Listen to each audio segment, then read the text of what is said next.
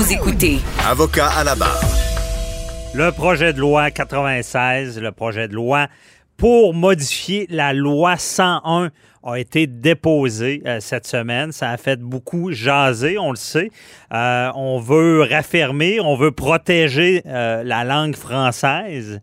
Mais on essaie de comprendre pourquoi il fallait modifier la loi, qu'est-ce qui se passe, c'est quoi les nouveautés.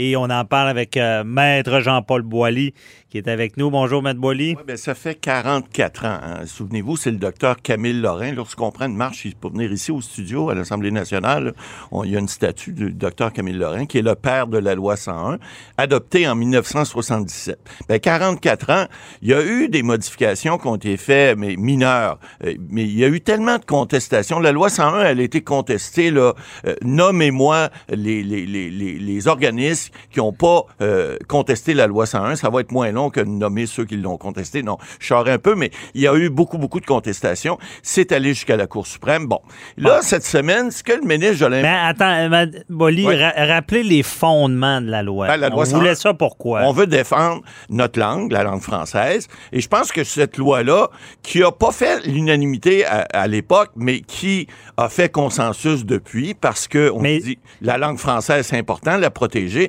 Pourquoi la protéger? Parce que on est d'une minorité dans, en Amérique et au Canada aussi. Oui, mais est arrivé dans quel contexte? Ben- C'était seulement pour euh, changer euh, arrêt pour stop dans, Non, dans non, non, ben, souvenez-vous, il y, avait, y des gens à l'époque, en 77 et même les années après, là, à l'époque, on n'avait pas des arrêts, on avait des arrêts stop, là, les plus vieux s'en souviennent. Des stops. Et puis les gens avaient modifié avec la peinture noire, des fois sur les stops, et en mettant, euh, en, en barrant une partie de- des lettres pour faire 101. Alors c'était c'était arrêt 101.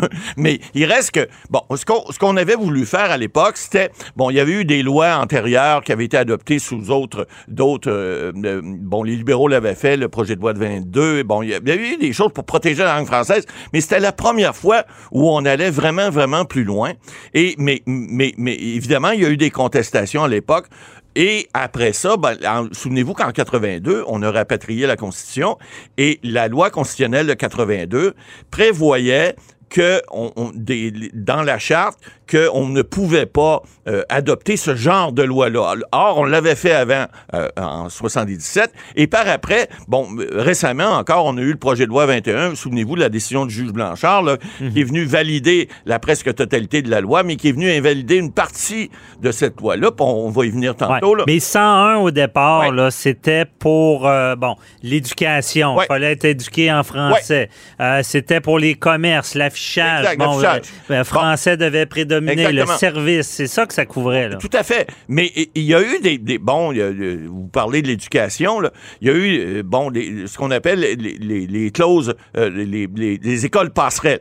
Alors, si votre père ou votre mère ou votre frère ou votre sœur ou, ou quelqu'un proche de votre famille est allé à l'école anglaise, vous aviez un passe-droit, un, un- un- un sauf-conduit pour envoyer votre enfant à l'école anglaise également. Alors, il y a des gens qui en ont profité de ça. Il y a eu d'autres façons de contourner la loi à l'époque qui, aujourd'hui, bon, on cherche à... On cherche à protéger la langue française au Québec. Et là, ce qu'il faut comprendre, c'est que le ministre Jolin Barrette, puis il a sorti un lapin de son chapeau cette semaine. Je vais vous expliquer rapidement de quoi il s'agit. L'article 45 de la loi constitutionnelle prévoit expressément que une- une- une- une province peut changer sa constitution à elle provinciale sans changer la, la constitution canadienne. Ce qu'il faut comprendre, c'est que, bon, c'est Meach, cette semaine, c'est comme Meach en 93, où on avait un consensus qu'on avait essayé d'avoir des provinces pour changer une partie de la constitution de 82.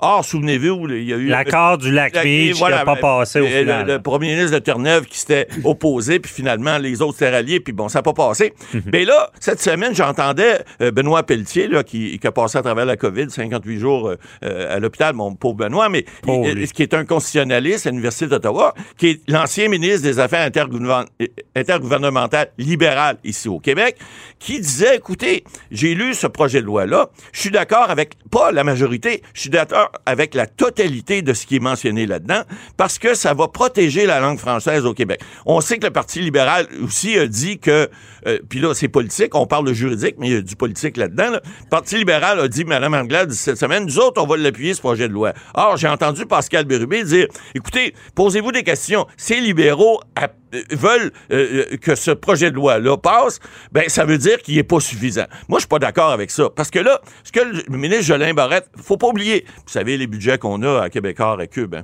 j'ai lu le projet de loi, il y a au-dessus de 100 pages, il y a 200 articles, c'est important ce qui est là.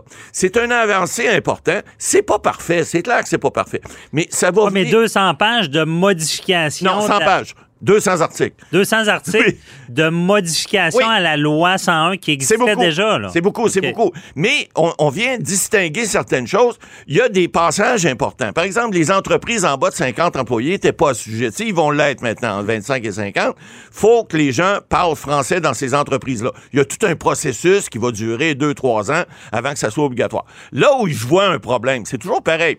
C'est beau voter des lois, mais il faut les appliquer. Oui, mais c'est là que je m'en allais. Parce que dans le temps, la loi 101, quand c'est rentré, c'était fort, protecteur. Il y a beaucoup de... et, et ce qu'on a vu, ça a été délaissé tranquillement ben jusqu'à temps qu'on arrive là. Ben, C'est-à-dire que là, on se rend compte que le professeur Castonguay, un autre de l'Université d'Ottawa, il semble que c'est des gens d'Ottawa qui font, font... Je suis natif d'Ottawa. Alors, qui font souvent ces cours. Bah, voilà, bravo. Mais euh, ce que je veux vous dire, c'est que y a ce, ce professeur-là a fait une étude euh, démographique et puis il dit qu'à Montréal, euh, dans moins de 10 ans, la majorité ne parlera pas français. Donc, c'est important de voir à ce que au moins les immigrants qui arrivent ici, ben au moins qu'ils apprennent. Parce que, vous savez, un immigrant qui arrive, si, si moi j'arrive d'un autre pays, puis qu'on me dit, écoute, tu as le choix d'apprendre une ou l'autre langue, mais si tu apprends une des deux langues, tu as pas mal plus de chances de travailler ailleurs au Canada, puis même au Québec. Oui.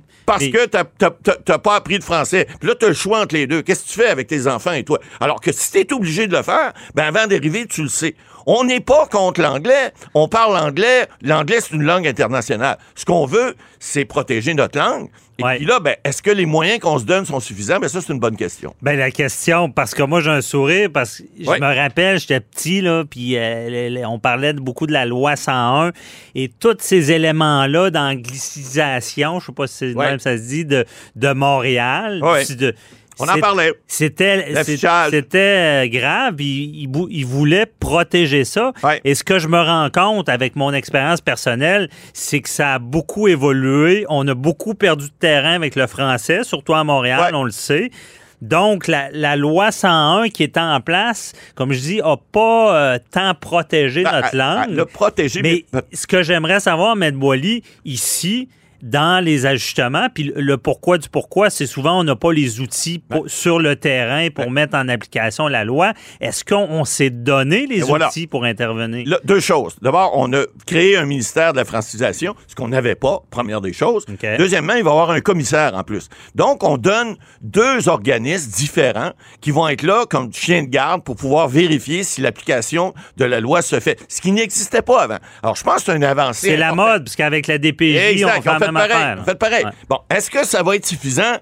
poser la question, c'est peut-être répondre. Mais ben, moi, je pense que quand le chat n'est pas là, les souris dansent. Tout à fait. c'est comme ça. Ça prend le bâton euh, si on veut donner la carotte. Mais d'un autre côté, vous savez, il y a bien des gens, des gens d'affaires, entre autres, qui ont dit, écoutez, là, encore des formulaires à remplir, encore de la papasserie à faire, encore des choses qui vont pas nécessairement être économiquement rentable. Peut-être. Mais lorsqu'on est rendu dans, une, un danger de protection d'une langue qui est une langue majoritaire, parce que là, faut pas oublier, là, on a déclaré que la langue officielle du Québec, maintenant, c'est le français. C'est plus le bilinguisme. C'est important, ça. C'est peut-être juste symbolique, mais c'est important parce que là, si on a un ministère et qu'on a un commissaire à la francisation, ben, on va, vous savez, on dit tout le temps, donne un pouvoir à quelqu'un, s'il l'exerce pas, il perd. Alors là, c'est un peu comme la police. Vous avez parlé à M. Cléroux, là, fin de semaine, ben, c'est un peu pareil. S'il y a un pouvoir d'intervention, il y a un pouvoir de sanction dans la loi qui va être adopté, parce qu'on prévoit des sanctions également, et ça, ça va être débattu. Est-ce qu'ils vont avoir un baillon ou pas pour pouvoir l'adopter plus vite? Je suis pas convaincu, parce qu'il semblerait que les partis d'opposition semblent d'accord. Mais ils trouvent que c'est pas assez loin. Mais il reste que c'est important qu'ils les outils pour pouvoir appliquer, alors qu'avant, puis vous avez raison, oui, il y a eu des contestation de la loi 101. Ça l'a étiré les amendes. Ça s'est rendu même à Cour d'appel, à la Cour suprême. Ça fait quoi en bout de ligne? Ça fait pendant ce temps-là, on arrête les autres euh, euh, possibilités d'émettre des contraventions, des choses comme ça. Ça dure des années, puis c'est pas appliqué. Alors là, il est important que ce ministère-là fonctionne, que ce commissaire-là fonctionne, parce qu'on l'a dit, on l'a dit pour la DPJ, il va avoir des rapports de faits réguliers à l'Assemblée nationale, ici, euh, au, au, bureau du premier ministre, etc. Donc, ces gens-là vont pouvoir avoir un suivi beaucoup plus sur l'application de cette loi-là, de ce projet de loi-là. Oubliez pas, c'est un projet de loi, il n'est pas débattu encore, il n'est pas adopté encore. Bon.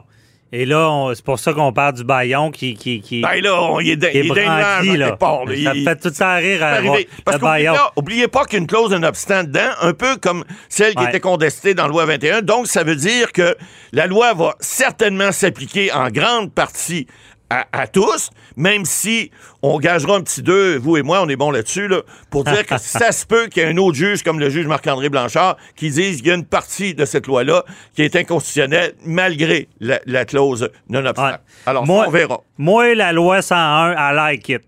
Oui, c'est ça.